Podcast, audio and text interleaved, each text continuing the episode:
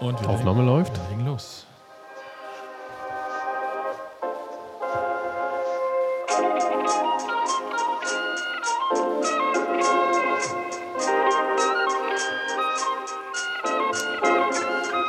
Das waren die schönsten 45 Minuten meines Lebens, weil sie ohne Julius stattgefunden haben. Guck mal, Tommy, Tommy schaukelt sich schon so in so einen. In so einen in Trance. Der wird demnächst sehr viele schlaflose Nächte haben. Da muss er jetzt schon mal vorschlafen. Ich schon.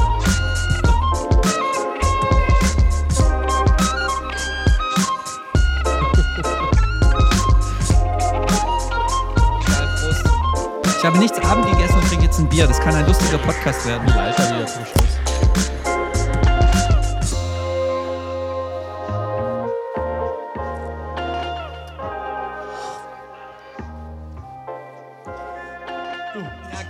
Gern dich nochmal aus, Tommy, denn jetzt ist es soweit. Endlich mit Verspätung, nicht für euch, aber für uns, starten wir hier endlich in Folge 69 von Die Simulanten, eurem Podcast für Oh, Flugsimulation. 69. Ja, 69. Oh, Tommy, du kleiner Naughty Boy. Es ist wieder soweit. Auch wenn wir jetzt in, ähm, ihr habt wahrscheinlich gemerkt, liebe HörerInnen, auf Spotify habt ihr es wahrscheinlich entdeckt, wir hatten eine kleine Zwischen, einen Zwischenquickie, eine kleine Zwischensendung. Nämlich vergangenen Montag haben wir ein Live, so eine Art Live-Podcast, Livestream gemacht und haben ein bisschen über die Entstehung des Microsoft Flight Simulator 2024 gesprochen, wo wir jetzt gerade mittendrin sind. Und egal, also da gibt es so ein kleines Extra, das ihr noch nachhören könnt, falls ihr das noch nicht bemerkt habt. Aber egal, jetzt ist wieder Sonntag bei euch. Bei uns ist es jetzt Mittwochabend, sehr spät am Mittwochabend, denn der kleine Julius hat sich ganz groß verspätet. Egal, wir haben wieder unsere reguläre Sendung und natürlich sind wir die Simulanten und haben wieder einen mordsmäßigen Gast an Bord gezogen. Aber bevor es soweit ist und ähm, vielleicht muss ich auch gleich noch erklären, warum wir heute so spät anfangen, aber das ja, könnt ihr ja dann sagen, möchte ich natürlich erstmal begrüßen. Hallo, lieber Tommy. Hallo, guten Abend. Gute Nacht. Okay, das war's jetzt, oder wie? Weil guck, letzte, let, ja, vergangene Woche habt ihr euch beschwert, dass ich euch nicht so genug begrüße. Egal, halt, Das stimmt, nein, also hallo, guten Tag, vielen Dank für die Ankündigung soweit, Julius, äh, auch für die äh, Entschuldigung bezüglich deiner Verspätung, die wir hier gleich nochmal dann entsprechend auskosten werden. Und äh, ja, freue mich hier wieder am Start zu sein mit einem tollen Gast heute, tatsächlich. Richtig. Und dann hallo Raffi. Passend zu 69 alles fit im Schritt. Die Simulantenfreunde und cruiselevel.de-Fans. Keine, Oh keine drei Minuten in der Sendung Ja. und schon auf dem Niveau Ja, angekommen. Cringe, Cringe Level 9000 schon wieder erreicht. Gut. Was trinkst du da eigentlich, Tommy? Bist du schon ein bisschen. Bist, trinkst du Milch? Und das ist Muttermilch, ja. Jesus Maria. oh Gott. Ey. Unser Gast übrigens, der schaut sehr verstört. Was ist denn hier los? Ja. Genau, jetzt haben wir ihn warten lassen und jetzt, jetzt verstören, jetzt, jetzt sorgen wir fürs erste Trauma gleich am Beginn. Nein, ähm, ich glaube, Jungs, wir haben diese Woche ja auch schon oder in der letzten Sonder-Extra, in der Extra-Runde haben wir ja genug über diese MSFS 2024 Ankündigung schon geredet. Das heißt, wir müssen das jetzt nicht nochmal aufdröseln, beziehungsweise mit unserem Gast sprechen wir da vielleicht jetzt nochmal dann äh, fachspezifisch drüber. Ne? Aber deswegen würde ich sagen, wir kommen direkt zu unserem Gast. Ja, er ist eigentlich ganz einfach fest äh, vorzustellen. Er ist der Head of Headwind. Ja, er ist, er ist der, der vorne im Cockpit sitzt im Team von Headwind Simulations. Wer ist Headwind Simulations? Ganz genau. Das ist die Truppe, die dieses Fly-by-Wire-Cockpit von dem Fly-by-Wire-Mod in einen A330 einbaut und damit einen wunderschönen, free zu benutzenden Langstreckenchat im Microsoft Flight Simulator bereitstellt. Und deswegen sage ich herzlich willkommen bei Die Simulanten. Hallo Dennis. Ja, hi und vielen Dank, dass ich äh, eure Einladung hier in das Darkroom bekommen habe. Äh, ein, bisschen, bisschen was anderes erwartet am Anfang, aber jetzt erklärt sich auch dieser rote Flanellteppich da an der Wand. Aber gut. So sieht's aus. Ja, schön, dass, du- dass es geklappt hat. Wir haben ja ein bisschen eine Weile gebraucht, bis wir einen gemeinsamen Termin gefunden haben. Und jetzt kann ich vielleicht auch noch kurz hier erzählen, was gerade passiert ist. Ja, wir hätten, wir hätten eigentlich heute, wir wollten pünktlich anfangen, aber der Julius hatte heute eine sehr schwäbische Veranstaltung, an der er teilnehmen musste, nämlich eine sogenannte Eigentümerversammlung. Und ihr wisst ja, für die, die in Baden-Württemberg wissen oder die vielleicht ein Eigenheim besitzen oder wie auch immer, die wissen, das kann ganz schön anstrengend werden, wenn es um irgendwelche Kosten geht, die man mit 30 anderen Parteien besprechen muss. Und da kann man, ja, nachdem ich jetzt 30 Schellen verteilt habe, quasi in der Versammlung bin ich dann endlich zum Ziel gekommen, bin aber da viel zu spät rausgekommen und bin dann noch auf dem Heimweg am Flugplatz Peddewil in eine Polizeikontrolle geraten. Liebe Grüße an die Polizei Baden-Württemberg, dass ihr an dieser komplett unnützen Stelle wirklich tatsächlich meint, ihr könntet da nachts jemand mit Alkoholkonsum rausziehen. Also geht mal woanders hin. Aber okay, deswegen bin ich heute mit Verspätung hier eingetrudelt und es ist echt schon spät und wir wollen deswegen äh, sollte es jetzt aber nicht irgendwie die Möglichkeit trüben, hier einzusteigen. Ja, Raffi, was Und, ist und, los? die, und die Wahrheit ist, der Julius wurde von der Polizei Baden-Württemberg, von der Landespolizei einkassiert, ja. Und nur dank unserer Kontakte von Cruise Level haben wir ihn quasi freikaufen können, dass er noch pünktlich zu diesem Podcast kommt. Aber heute Nacht schläft er auf jeden Fall hinter schwedischen Gardinen. Also ich, ich vermute ja eher, dass sie quasi dachten, da kommt irgendwie so ein autonom fahrendes Auto, weil sie keinen hinterm Lenkrad gesehen haben. Ja, gut. Wer, wer so groß ist wie das Rad einer Kodiak, ja, der muss sich nicht wundern, dass er nicht übers Lenkrad schauen Ja. kann. Aber gut. So, Ja. Dennis, du siehst schon, die Rollenverteilung ist hier ganz klar. Ich bin der, der immer gemobbt wird. Ja, und ähm, vielleicht, ja, egal. Aber darum soll es heute nicht gehen. Es soll um dich gehen. Erzähl mal, es ist immer die Standardfrage für jeden Gast, der bei uns im Podcast ist. Wir sind natürlich super gespannt.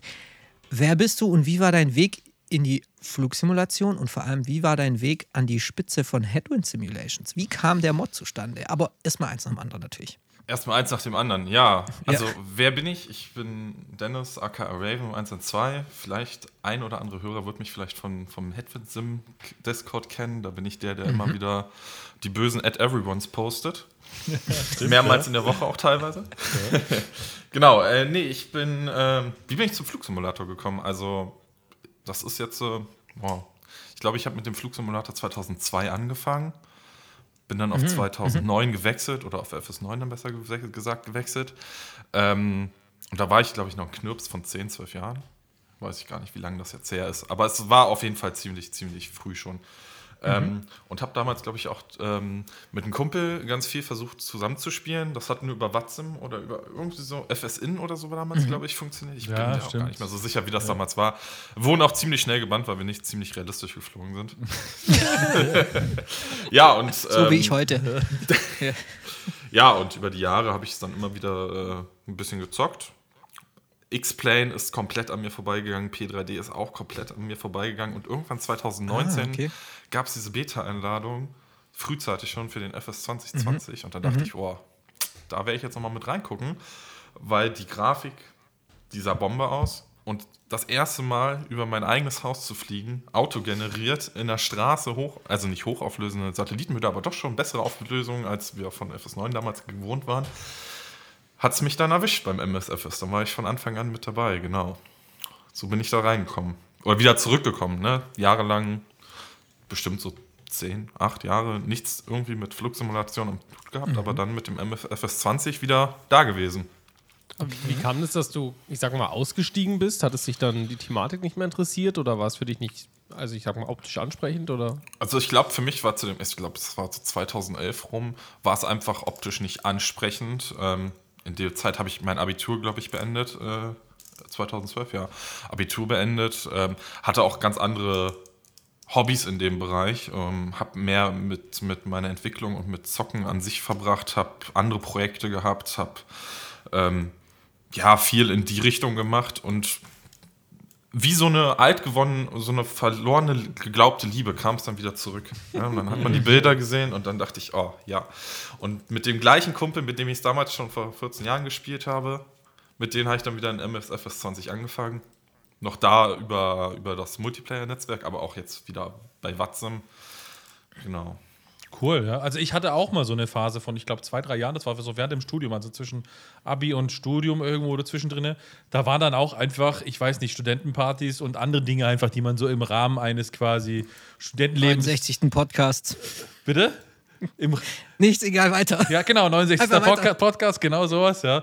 Ähm, also letzten Endes, ähm, solche Dinge hat man da einfach, ja, da hat man auf einfach die, sich die Prioritäten verschoben. Dann irgendwann kam es bei mir auch tatsächlich zurück. Ja, so, also bei mir war es aber tatsächlich, glaube ich, der P3D, der mich so ein bisschen wieder gecatcht hat, ja, weil der ja dann ja, ähm, ja mit der V2 und dann V3 eigentlich war so der erste richtige, gute, nutzbare äh, P3D, wo man so möchte, ähm, weil der vieles gepatcht hat, das hat mich dann genauso gecatcht. Also kann ich ganz gut nachvollziehen, dass man so eine, ich sag mal, kreative Denkpause vom Flugsimulator braucht, ja, und ich meine, die hat sie ja gut getan, weil du bist ja dann irgendwann mal zu Headwind gekommen und da kannst du dich ja, was die Kreativität angeht, mehr als genug austoben wahrscheinlich, oder?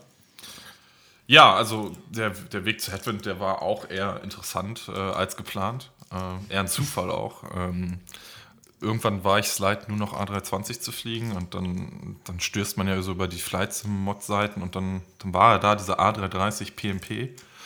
Ähm, den habe ich zuerst, war aber, also den habe ich zuerst geflogen, war aber auch nicht so überzeugt davon, weil der auch sehr buggy war und auch ja, von der System, von den Systemen einfach nicht so gepasst hat. Und dann bin ich irgendwann später, auch wirklich ein, zwei Monate später, dann über den Headwind A330 gestoßen und habe gesehen, dass die vom Fortschritt her mit der Fly-by-Wire-Integration auf jeden Fall deutlich weiter waren. Und dann dachte ich so, okay, Fly-by-Wire A320 bin ich so schon viel geflogen. Wie, mhm. wie haben sie es umgesetzt im A330? Ich habe es mir angeguckt, habe gesehen, oh, das ist aber auch einfach eins zu eins der A320 im, im, im A330 gewandt. Und habe dann den, den, den Entwickler angeschrieben, ob er irgendwie Hilfe braucht, ob er Interesse hat, ähm, da was zu machen. Und der war super offen dafür. Das war damals noch unter der Federführung von Thomas. Ähm, und irgendwann während der Zeit habe ich dann angefangen, die Fly-by-Wire-Integration vorzunehmen, weil sie hat ja auch so ewig lange immer gedauert im, im Headwind. Ich glaube, da, da war die 06 draußen, da war bei Headwind noch die 05 drin. So. Das, das hat, ja. glaube ich, ein halbes Richtig, Jahr ja. oder so gedauert, bis dann da dann vorangegangen ist. Auch unter der Hilfe von Kevin ist das dann vorangegangen. Und ich sehe, ich habe hier immer wieder so kleine Teams-Aussetzer. Ich weiß nicht, ob das meine Ja, du warst gerade kurz weg. Ist. Aber, aber ich ja, rede einfach weiter. Das, ne? Genau, ja. Red weiter, ähm, genau. Das genau. passt. Ähm, ja, und dann hat der, der, der, der Thomas zu mir gesagt: Hier hast du den Source Code, hier ist das GitHub. Tob dich aus, mach, was du willst. Es sieht vielversprechend aus, was du machst. Und ja, im Zuge der ganzen Remodifizierungen, die ich vorgenommen habe, der, der Repro-Überarbeitung, der Integration von Submodulen aus dem Fly-by-Wire selber, um gar nicht den kompletten Source-Code immer zu haben vom A320, ähm, sondern nur die Teile im, im, Repo zu haben, die wir selber auch aktiv angefasst haben, die wir verändert haben, damit wir auch nur unsere Code-Changes zum Beispiel nur von uns haben. Ähm, irgendwann im Zuge dessen hat dann Thomas gesagt, ey, ich, ich komme hier nicht mehr mit, das, das ist ein Professionalitätsgrad, den dieses Flugzeug, dieses Projekt hier gerade erreicht. Ähm, weil er selber auch nur 3D-Modeler ist und auch gar nicht groß Entwickler war. Deswegen hat er auch immer nur die A320 reinkopiert quasi und hat sie nur angepasst. Mhm. Ähm, Im Zuge dessen hat er dann irgendwann gesagt, hier, pass auf, du kannst einen Discord aufsetzen, du kannst das Projekt weiterleiten, weiter fortfahren, äh, wie es dir beliebt ist äh, ich habe ein gutes Gefühl, dass du das in, die, in den richtigen Händen, dass das sehr erfolgreich noch sein kann. Ah, ja, das aber ist, das ist ja cool. schon, aber guck mal, schon cool, to oder, ne? Tommy, Tommy, aber hätte ich doch vorher hättest ruhig was sagen können, dass du 3D-Entwickler bist. nee, du, ich habe das, ich habe das, ich habe das für mich, für mich behalten, aber ihr ja. seht ja, ja unsere, ja. unsere 727, die kommt ja irgendwie auch nicht systemtechnisch weiter voran. Ja, also ihr, ihr, ihr, braucht jetzt nicht so tun, als ob ihr hier nicht kennt, ja, ist alles okay, ja. ja, 320 nee, passt äh, nicht rein in den Dreistrahler, ja. ja. Also ihr seht ja, die, die Mods, die Modelle sehen schon geil aus, aber das war's auch. Nee, äh, Spaß beiseite, habe ich nichts hab mit zu tun, ich will mich hier nicht mit fremden, fremden Fehlern schmücken. Ähm, ja, aber ich meine, das ist ja schon eigentlich ein, auch ein großer Vertrauensbeweis. Ne? Ich meine, er hat ja da auch viel Arbeit reingesteckt und, mhm. äh, und am Ende dann, ich sag mal jetzt vorsichtig gesagt, einfach so sein, sein vielleicht auch ein Stück weit Baby abzugeben, ist ja dann schon ein, schon ein großer und sehr, anerk also sehr anerkennenswerter Schritt, oder? Ähm, also ja, auch zu dem Zeitpunkt auf jeden Fall. Also ich hatte auch den größten Respekt und ich habe auch gar nicht so viel getraut, so viel erst am Anfang zu ändern, weil es war auch sehr viel in Absprache mit Thomas. Ähm, ähm, by the way, auch ein, ein, netter Franzose, tatsächlich der einzige nette Franzose, den ich kenne bis heute. ähm, Was ist das? ähm, also interessant war die, okay. die, Sprachbarriere zwischen uns beiden, weil Franzosen und Englisch ist immer so ein bisschen problematisch. Oh. Ähm, aber wir haben es schon hinbekommen ähm, irgendwann dann zu sagen, okay, was ist jetzt der Fokus? Wollen wir jetzt hier wirklich nur ein A320 in einem A330 Gewand haben oder wollen wir auch irgendwann mal sagen, okay, wir passen Systemtiefen an, wir passen die Gewichte an, die Verteilung im Flugzeug selber, das Flugmodellverhalten, was, wie weit wollen wir gehen? Und an dem Punkt war er dann halt zu Recht einfach raus und hat gesagt, ich habe auch nicht die Zeit dafür, er hat auch einen Fulltime-Job, er kann da nicht mithalten, er kann nicht immer jeden Change approven ähm, und hat mir das dann tatsächlich in die vertrauensvolle Hände gegeben. Mhm. Ähm, und ab dem Zeitpunkt, wo ich es dann so auch übernommen habe und dann daran weitergearbeitet haben und die ersten Leute gecheckt haben, okay, hier passiert gerade ein Wandel, Da ist jetzt nicht mehr der Thomas, der die ganze Zeit postet, sondern jetzt so ein ominöser Typ. Äh, Habe ich dann auch so teilweise Nachrichten bekommen, dass ich dieses Modell mir ganz genau angucken soll. Und wie es dann jetzt leider auch war, auch wenn man unter Vertrauenbasis gesagt hat, okay, das, das hat er gut ausgearbeitet, er hat da sehr viel Herzblut auch reingesteckt, hat auch sehr viele Konvertierungen an dem Modell und mhm. Anpassungen am Modell vorgenommen, muss man leider sagen, es war nicht sein Modell. Ne? Mhm. Das, was uns leider oh, auch okay. jetzt vor einem Monat so ein bisschen, ja, ich würde nicht sagen, das Genick gebrochen hat, aber jetzt dann doch ein bisschen mehr zu Licht gekommen ist, dass dieses Modell einen, einen, einen, einen geistlichen Diebstahl von CSL hatte oh, heißt nicht CSL? Open Skies, Entschuldigung, nicht CSL, Open Skies. Da kam dieses. Ah, okay. Da kam Pro dieses, Project Open Sky, oder wie? Genau, da kam dieser A330 ah, ja. mhm. her. Wir hatten da auch mit, dem, mit den 3D-Designer sehr viel Kontakt drüber. Oh, haben uns ausgetauscht, um uns auch wirklich sicher zu sein, was haben wir jetzt hier, was ist der Stand, weil wir hatten immer nur so die Gerüchte gehört, oder ich hatte besser immer nur diese Gerüchte gehört. Ja, der A330, den ihr da habt, der ist nicht legit. Und so blöd wie es ist, wir haben es erstmal verdrängt zu dem Zeitpunkt. Wir haben erstmal weitergearbeitet. Ich habe dann irgendwann gesagt, okay, wir, das Modell, das Außenmodell, das ist nicht so das Wahre. Das hat nicht so die Detailgrads, wie man es so sich wünscht vielleicht. Wir werden da sowieso ein neues bauen. Wir haben auch da frühzeitig mit angefangen, ein neues zu bauen. Zusammen mit Alex, den 3D-Modeller, mit dem ich zusammenarbeite in dem Bereich. Und jetzt im, im, im, im Mai ist es dann dann uns nochmal vor die Füße gefallen. Wir haben alles gemacht, um die richtigen Personen zu erreichen von Project Open Skies. Konnten in positiven Gesprächen mit denen auch alles klären. Sie haben uns ihr okay gegeben, dass wir es erstmal weiterverwenden dürfen. Was, was wirklich ein super Move von dem war, weil sie hätten auch Stimmt. einfach sagen können: Ey Leute, das ist nicht euer Modell, das gehört euch nicht, ihr könnt jetzt die Bearbeitung beenden, ihr könnt das Projekt einstellen und dann wäre der 330 verschwunden offiziell. Ne? Deswegen muss man da auch nochmal einen riesen, riesen ähm, Dank aussprechen an, an das Project Open Sky Team, was gesagt hat, okay, nimmt unser Modell, ihr dürft damit weiterarbeiten, aber unter der Prämisse, wir kommen auf unser eigenes A330 Neo Modell irgendwann noch. Und dann haben wir einfach unsere Modelle ausgetauscht, sie haben unsere Arbeit begutachtet, haben gesagt, okay, das sieht sehr vielversprechend aus. Ihr habt unser Vertrauen, dass ihr keine Scheiße mit dem Modell baut. Okay, ja. Also irgendwie finde ich es ja auch irgendwie so ein bisschen, ich versuche das jetzt mal so ein bisschen romantisch zu verklären, aber äh, irgendwie ist es ja auch cool, dass Project Open Sky da tatsächlich noch weiterlebt im Microsoft Flight Simulator. Weil früher, ich kann mich noch erinnern, die 777 und was wir da alles geflogen sind, äh, äh, manche Leute haben das ja immer Opensky ausgesprochen, was auch irgendwie sagen, witzig glaub, ist. Ne? Opensky. nee, ähm, es ist ja irgendwie cool, dass, also so Veteranen werden da noch echt, äh, die erinnern sich noch dran. Oder auch zum Beispiel, es gibt ja auch immer noch diese Flugzeug von dieser Historic Historic, Historical Chatliner Group oder so, wo ich ja auch immer hoffe, dass die mal irgendwie auf den MSFS aufspringen oder so. Also dahingehend ist das ganz cool. Aber okay, dann habt ihr gesagt, okay, wir müssen den eigenen A330 bauen. Ja, und ähm, wie geht man da jetzt hin? Wirft man das alte Modell komplett weg und fängt neu an zu bauen oder legt man das alte Modell daneben und baut an daran, daran irgendwie das neue? Wie seid ihr da dann rangegangen? Also, was, also man muss sich in, aus, der, aus der Sicht von Alex sprechen, der das Modell ja gebaut hat oder an dem Modell baut. Ähm, seine Schritte waren erstmal Referenzen zu suchen. Also er hat wirklich sich ganz, ganz, ganz, ganz viele A330 Neo-Bilder gesucht ähm, hat sie dann versucht, in den richtigen Perspektiven zu bekommen. Ich habe nebenbei über Kontakte versucht, ähm, Dokumente zu bekommen von Airbus ähm, oder von, von den ähm, Operatoren, wo ja die Flugzeugmodelle ja auch skizziert sind, damit man richtige Maße mal hat. Und so ist dann eins nach dem anderen zustande gekommen. Dann, dann haben wir angefangen, ähm, das alte Modell mal daneben zu legen, haben gesehen, okay, hier sind doch schon krasse Unterschiede, hier sieht das, die Wingbox nicht so aus, wie sie sein sollte. Ähm, das ist immer noch ein Prozess, der auch immer noch andauert. Wir teilen ja auch sehr viele Bilder dazu auf unserem Discord immer, wo man auch so teilweise sieht, wie wir mit ja. den Referenzbildern auch mhm. arbeiten, wo wir zeigen, okay, wir haben jetzt äh, von diesem THP Airbus 3330 jetzt diese Wingbox View, legen unser aktuelles Modell, also nicht das aktuelle Modell, sondern das neue Modell schon darüber und zeigen den Leuten, okay, da kommen unsere Referenzen her, um auch ganz transparent zu zeigen, so wird das gebaut. Ne, dass da auch mhm. keiner sagen kann am Ende, ja, es ist wieder irgendwo geklaut, weil das wollen wir natürlich nicht, ne? Weil wenn man einmal so ein Bad Touch hat in so einem Projekt, ist das natürlich schon, ist das schon blöd, ne? Ähm, da habe ich auch teilweise wirklich monatelang das verdrängt, bis das wieder diesem, dieses Jahr raus äh, oder vor die Füße gelegt wurde. ähm, umso besser ist es, dass wir jetzt, äh, und das war auch mein Wunsch, auch immer von Anfang an zu sagen, okay, wir, wir gehen mit dem Thema Transparenz um.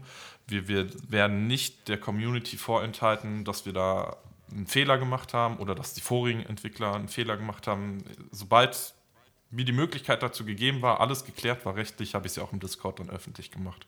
Und auf, ja. den, auf den einschlägigen Reddit-Foren und wo auch immer. Ich glaube, ich habe es überall gepostet, damit auch keiner sagen kann, wir haben es nicht mitbekommen. ja, aber das sei auch verziehen an dieser Stelle. Erstens ist es ein Freeware-Projekt, ne? Und zweitens, ähm, ich nenne jetzt keine Namen, aber es gibt in den, bei den großen Payware-Herstellern gibt es so manche Adressen, die haben ganz schön geklaut, um ihre Projekte aufzugleisen. Ich sage das jetzt mal wirklich so ganz allgemein, ähm, aber es gibt da draußen vielleicht welche, die genau wissen, wen ich meine und die haben da, haben da Projekte aufgegleist, für die dann sehr viel Geld verlangt wurde. Also deswegen an dieser Stelle, ja, dann ist es halt so. Und ihr, ihr, macht, ihr zeigt das ja jetzt auch, ihr sagt, okay, wir bauen jetzt unser eigenes Modell. Aber mit einem Modell, und da möchte ich so ein bisschen zur nächsten Frage kommen, mit dem Modell ist es ja nicht getan, sondern da hängen ja Engines dran. Und diese Engines verbrauchen Sprit und diese Engines haben Leistungsdaten. Und das Flugzeug hat ein Flugverhalten. Gut, es ist ein, ein Fly-by-Wire, es ist ein Airbus, er fliegt wie ein Airbus, könnte man jetzt mal ganz flapsig sagen, aber wie geht man an so eine Sache ran? Habt ihr einen Flight Modeling Guy oder habt ihr einen Technik Technical Guy oder wie läuft das? Also ja, im, im Prinzip, ähm, Fly-by-Wire ist Fly-by-Wire. Ne? Man muss auch ganz klar sagen, das ist auch das, was ich auch immer den Leuten im, in unserem Discord oder auch in der Community immer versuche zu sagen. Ein, ein Airbus-System ist ein Airbus-System. Es gibt ja. nicht einen Grund, also es gibt Gründe, warum ein Type-Rating von A320 auf A330 nicht wochenlang dauert, weil die Systeme mhm. nun mal wirklich sehr nah sind und es gibt natürlich Unterschiede in den Avionics, dann hat man Tails, dann hat man wiederum ähm, andere Hersteller. Da muss man dann, Honeywell zum Beispiel, ähm, muss man dann natürlich gucken, okay, haben wir jetzt Referenzmaterial dafür? Ähm, man hat andere Flight Computer, der A330 hat keine FICs mehr, der hat äh, andere Systeme, die dahinter stehen. Ähm, das, das sind schon Unterschiede, aber prinzipiell bleibt das System gleich. Ob ich es jetzt am Ende FAC nenne oder ELAC oder wie auch immer, was sich da in der Definition am Ende ändert. Ich glaube, beim Airbus A320 heißt es FMGC und beim A330 heißt es FMG EC. Also ne, am Ende des Tages mhm. machen die Systeme ja trotzdem das Gleiche. Ähm, die größten ja. Unterschiede sind tatsächlich im Flight, äh, im Flight-Modell, in den Unterschieden, wie sich der A330 fliegen lässt. Ne? Ähm, da hören wir viel von Feedback von Piloten, die sagen, okay, wir sind A330-Piloten, ähm, das müsst ihr ändern von, von, der, von den Sensibilitäten, von dem Pitch-Verhalten her. Ähm, das sind so eher die Kernpunkte, wo wir aktuell rangehen. Wie wir das machen, wir haben Referenzmaterialien. Also wir hatten, glaube ich, mhm. als erstes Team, möchte ich behaupten, ähm, die Möglichkeit, an A330 Neo FCOMs ranzukommen, weil uns Piloten dieses Material gegeben mhm. haben. Ähm, deswegen haben wir auch frühzeitig im letzten Jahr schon ein, erstes Modell Update gemacht oder ein Flight-Modell-Update, mhm. wo wir von diesen 290 Passagieren auf 436 hochgegangen sind weil wir hier zum ersten Mal Daten hatten vom, vom Flugzeug selber, also wo das Flugzeug im Leergewicht gemessen wurde, wo jeder Bordinhalt äh, gemessen wurde, wie schwer der ist, an welcher Stelle der Stuhl steht, wie schwer der Stuhl ist. Das konnten wir dann zum ersten Mal tatsächlich berücksichtigen. Das ist auch die große Frage, okay. wieso wir auf ein 436 Pax-Modell gegangen sind, weil dafür haben wir die Daten halt. Ähm, das, das ist okay. der größte Grund, ne? weil man muss auch mhm. dazu sagen, wenn man so, ein, so, eine, so eine Modellvariante hat, und wir haben jetzt, glaube ich, die 921 von dem A330, ähm, je nachdem, wie die Bestuhlung ist, ändert sich das ähm, CG, dann ändert sich ja auch das, was nach vorne geladen werden kann, nach hinten geladen werden kann. Und deswegen haben wir gesagt, okay, wir nehmen jetzt diese Modellvariante, auch wenn es wie eine Konservendose von Ryanair ist, 436 Passagiere. Dann kann man sich ja auch überlegen, aus welcher aus welchem Kontinentbereich vielleicht dieses Modell kommt und welcher Pilot uns da vielleicht Daten zur Verfügung gestellt hat. Aber ja, so gehen wir an die Sache ran. Wir versuchen äh, tatsächlich offizielle FCOM Weight Report Balancings äh, zu bekommen, ähm, wo natürlich die Daten aufgelistet sind. Ne? Äh, man muss aber auch dazu sagen, dass Airbus auch in den letzten 20 Jahren dazugelernt hat. Viele Daten sind auch trotz FCOMs immer noch unter Verschluss Ja, also früher hatte man in den A320, A330 CEO-Daten, ähm, wo man ganz genau sehen konnte, so viel Engine Trust braucht man auf der Flughöhe mit dem und dem Gewicht. Diese, diese Tabellen existieren einfach nicht mehr in den aktuellen FCOMs, weil sie natürlich da sagen, okay, wir verweisen auf unser eigenes, ähm, auf unsere eigenen Applications, Perf-Apps. So sehen sie, so steht es auch tatsächlich in den FCOMs drin. An dieser Stelle hat man dann die Überschrift ähm, Performance Data und dann kommt eigentlich nur ein Satz, der dann verweist auf die Performance Application von Airbus aus dem Fly Smart Pad. Ja. Aber okay. wie kommt man da weiter an die Daten ran? Also Grundlage sind bei uns A330 CEO-Daten. Ähm, wir nehmen offizielle Aussagen von Airbus, die zum Beispiel sagen, okay, auf den und den Strecken haben wir 10% weniger Spritfuel bei uns so und so viel Passagieren und so und so viel äh, Payload. Und das versuchen wir dann halt umzurechnen. Ne? Ähm, am Ende wird es kein perfektes A330 Neo Modell geben. Da bin ich auch sehr gespannt auf Aerosoft, wie sie es lösen wollen bei ihren A330 Neo, wo sie ihre Daten dann am Ende herziehen. Ähm, sie haben ja anscheinend Daten bekommen, wie man jetzt gelesen hat. Mhm. Äh, es bleibt ein spannendes Thema. Ne? Wir versuchen natürlich so weit ranzukommen an die Realität, aber ich glaube, wir vier können die Realität vom A330 Neo nicht bestimmen. Ne? Dazu brauchst du die Piloten, die sagen, okay, das müsst ihr ändern, das ist das Feedback, was wir auch bekommen und danach arbeiten wir grundsätzlich. Und ich glaube auch, also jetzt nicht nur jetzt, ich unterstelle das jetzt einfach mal, ja, aber ich glaube auch Aerosoft, PMDG und Co., ja, die haben natürlich mit Sicherheit ihre Quellen, Datengrundlagen ähnlich wie ihr, ob die jetzt ausgeweitet sind oder weniger, ist egal, ja. Aber am Ende ist es ja so, Daten sind das eine und das andere ist letzten Endes, wie sich das dann auch anfühlt, ja.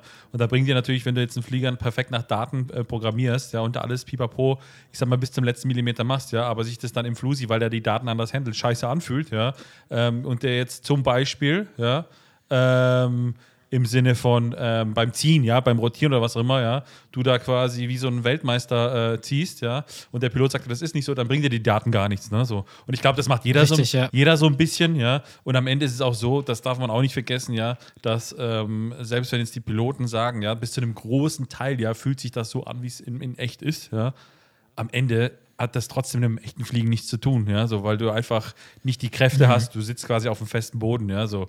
Und deswegen, also muss man die Kirche so ein bisschen im Dorf lassen. Ich glaube, es ist einfach so, es muss sich einfach, ich sag mal, wie so, wir immer so schön sagen, es muss sich nachvollziehbar anfühlen, ja, so. Also, ja, wenn genau. ich jetzt natürlich einen 330 so bewegen kann wie eine extra 300, ja, und da mal 300 Loopings fliegen kann die Minute, ja, so, ja. Dann kann man sagen, okay, gut, äh, liebe Headwind Guys, ja, da stimmt irgendwas nicht, ja. Wenn sich das aber relativ träge fliegt, wie man das so ein bisschen vom Heavy kennt, wobei man ja von Airbus-Flugzeugen kennt oder hört, ja, dass sie trotzdem sehr sportlich sie fliegen lassen, so, sprich A380 zum Beispiel, ja, der fliegt sich eigentlich oder soll sich nicht großartig anders wie ein A320 anfühlen, angeblich, mhm. ja, mit natürlich den Einschränkungen, obwohl da ganz andere Massen sind. Aber ja, wenn das in die Richtung geht, dann passt das Ganze auch, ja, so und das nächste, was du dann auch noch, vielleicht letzter Satz dazu, und dann kannst du gerne nochmal das ergänzen, Dennis, wenn du möchtest. Was du auch nicht vergessen darfst, ist, äh, ich meine, manche haben natürlich ihre Pitchachsen so gedreht, ja, dass du quasi in tausendstel Millimeter quasi deinen Stick an, du furzt deinen Stick an, ja, aus dem Wohnzimmer neben dran, ja, und machst schon Vollausschlag, ja, so, also das ist das nächste, ja. Ja, de definitiv. Das ist auch das, was wir in der Discord-Community immer wieder sehen, wenn Leute sagen, okay, Pitchiness ist äh, zu krass beim Elevaten.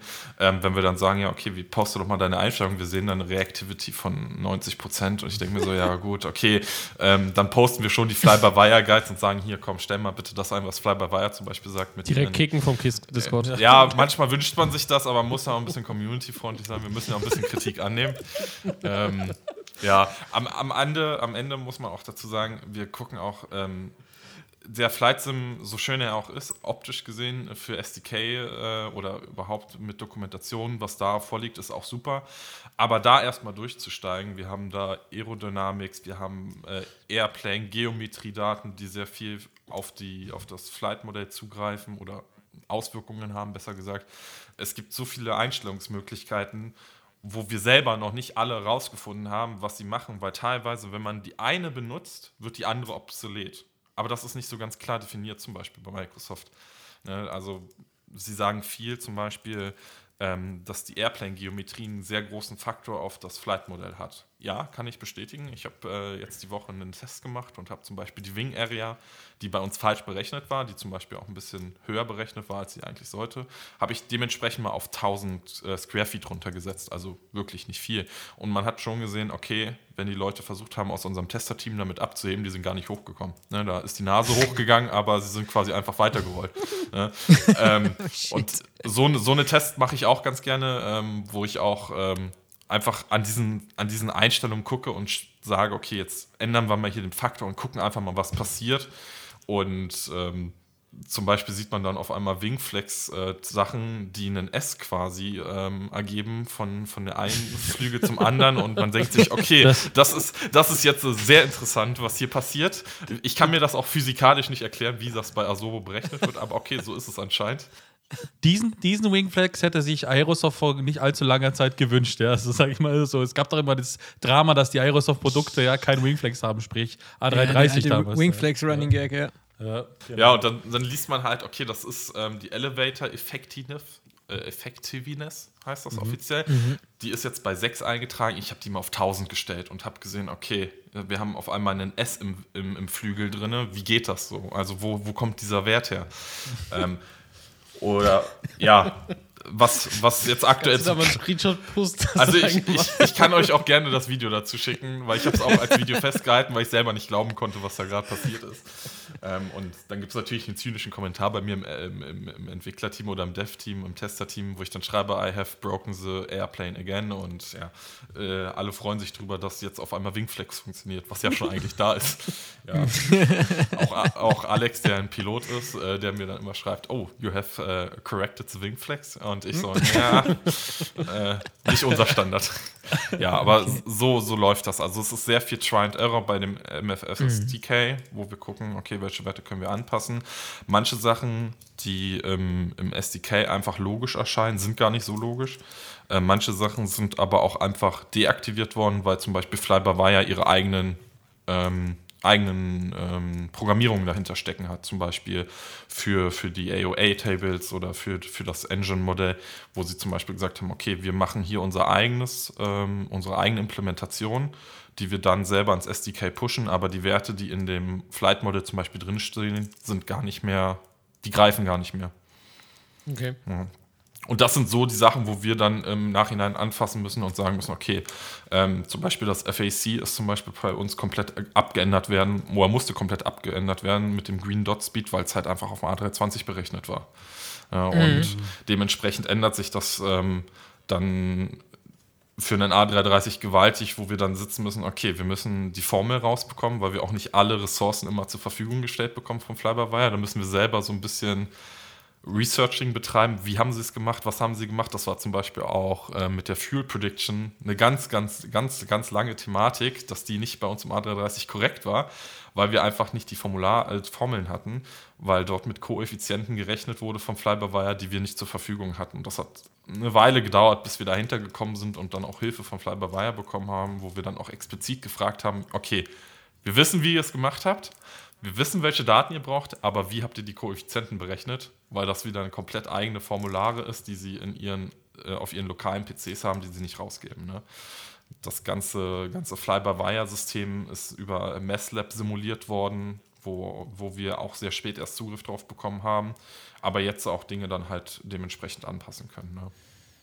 Das ist jetzt ein interessanter Punkt, den ich auch einmal ansteuern wollte noch, und zwar die Zusammenarbeit mit Fly-by-Wire, weil letztendlich habt ihr ja einen Mod für einen Mod. Ne? Also ihr bekommt da das A320 Cockpit und dann müsst ihr das selbst verändern, beziehungsweise anpassen halt auf einen größeren Flieger. Jetzt, wie läuft das? Weil es ist ja so, Fly-by-Wire, die bleiben ja auch nicht stehen und sagen, wir bringen nur alle sechs Monate was raus, sondern die hauen ja auch in regelmäßigen Zyklen irgendwie neue Updates raus und so weiter.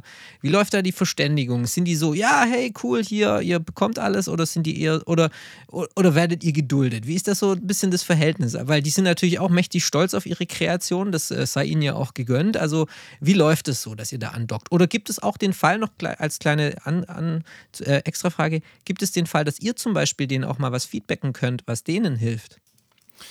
Also die Zusammenarbeit zwischen uns und Flyby Wire ist eigentlich, ähm, eigentlich relativ gut.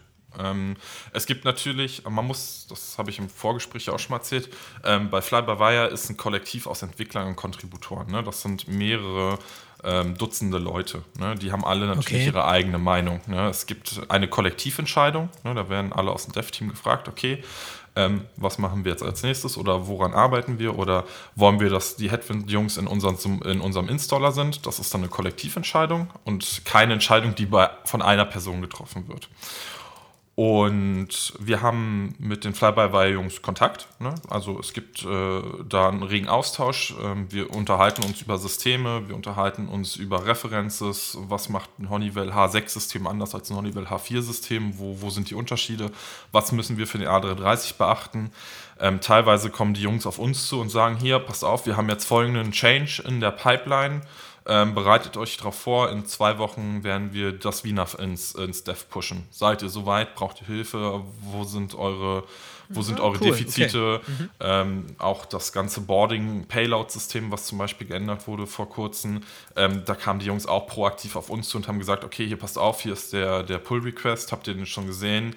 Ähm, wenn ihr Hilfe braucht, sagt Bescheid. Wir können zwar nicht bei euch mitentwickeln, aber wir können euch sagen, da und daran müsst ihr denken oder das ist, was ihr beachten müsst zum Beispiel. Also da ist ein, ein reger Austausch. Es gibt natürlich auch die Leute im Fly-by-Wire Dev-Team, die zum Beispiel sagen, ja, hm, Headwind ist nun ein Mod von unserem Mod, das unterstützen wir nicht so. Ähm, was auch endgültig oder schlussendlich dazu geführt hat, dass es erstmal keine Integration in Installer gab, weil einfach die Kollektiventscheidung gesagt hat, sie war auch sehr knapp, glaube ich, mit 17 zu 15 oder so, ähm, die dann am Ende entschieden haben, okay, passt auf, ähm, als Kollektiv entscheiden wir das erstmal so, dass ihr nicht in den Installer kommt. Wir wollen mehr sehen von eurer Seite aus, dass ihr mehr an den Flight Models arbeitet, mehr an dem, an dem A330 selber arbeitet, damit die Leute, die damit Bauchschmerzen haben, die halt sehen, dass ihre Arbeit, ihre Arbeit einfach nur wiederverwendet wird, dass sie sehen, okay, ihr macht auch wirklich was Produktives, Sinnvolles draus. Ne? Das gibt es natürlich auch. Ähm, es ist aber auch kein ungeschriebenes Geheimnis, dass, dass wir zum Beispiel auch ins Fly-by-Wire-System rein contributen mit unseren Codeschnipseln. Ne? Also wir, wenn wir zum Beispiel sehen, okay, ähm, da ist irgendwas, was nicht ganz passt, weil wir in der Entwicklung da einen Bug gefunden haben, dann posten wir genauso Bugfixes dafür in dem A320, die dann auch übernommen werden oder auch äh, weiter diskutiert werden, ähm, wo auch von unserer Seite ein Austausch in deren Richtung stattfindet. Oder wenn wir zum Beispiel sagen, okay, wir haben jetzt hier ein Problem gefunden, habt ihr da, habt ihr dafür eine Lösung oder seid ihr auf das gleiche Problem gestoßen? Zum Beispiel jetzt äh, ist ganz aktuell die Fly-by-Wire Simbridge-Integration, die nach mehreren Stunden den RAM einfach zerfrisst am PC und dann halt den ganzen MFFs laggen lässt und zu CTDs führt. Ähm, da sind wir auch im regen Austausch, weil das hatten sie so nicht auf dem Plan, weil sie halt mit dem A320 nicht so viele Long-Haul-Operations haben und Leute haben, die darauf äh, Feedback geben können. Und da Verstehe, kommen ja. wir dann wieder und sagen, okay, wir haben das und das festgestellt über die und die Zeit. Ähm, Simbridge hat anscheinend ein Problem mit dem RAM, der frisst den auf. Ähm, habt ihr da schon was zu gesehen? Und dann kommen wir so auch in, in Gesprächen und können auch ein bisschen Feedback dazu geben. Und, und für alle, ähm, die sich jetzt wundern und denken, okay, gut, der Dennis ist so ein fleißiger Typ, dass er sogar während dem Podcast ist, nebenher irgendwas tippt. Ja, ich weiß nicht, was du da in der Hand hast. Irgendwas Lautes. Es ist, also man hört das sehr laut auf, der, auf der Aufnahme. Ich hoffe es nicht. Also es ist, glaube ich, ein Kugelschreiber. Er ja, programmiert mit, äh, parallel. Er programmiert gerade parallel, ja. Äh, Nee, ich habe wir, nebenbei noch ein bisschen was mitgeschrieben.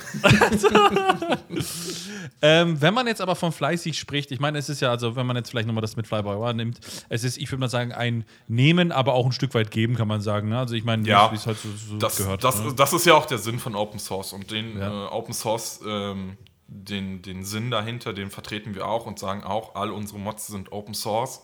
Jeder kann mit dran arbeiten, der möchte.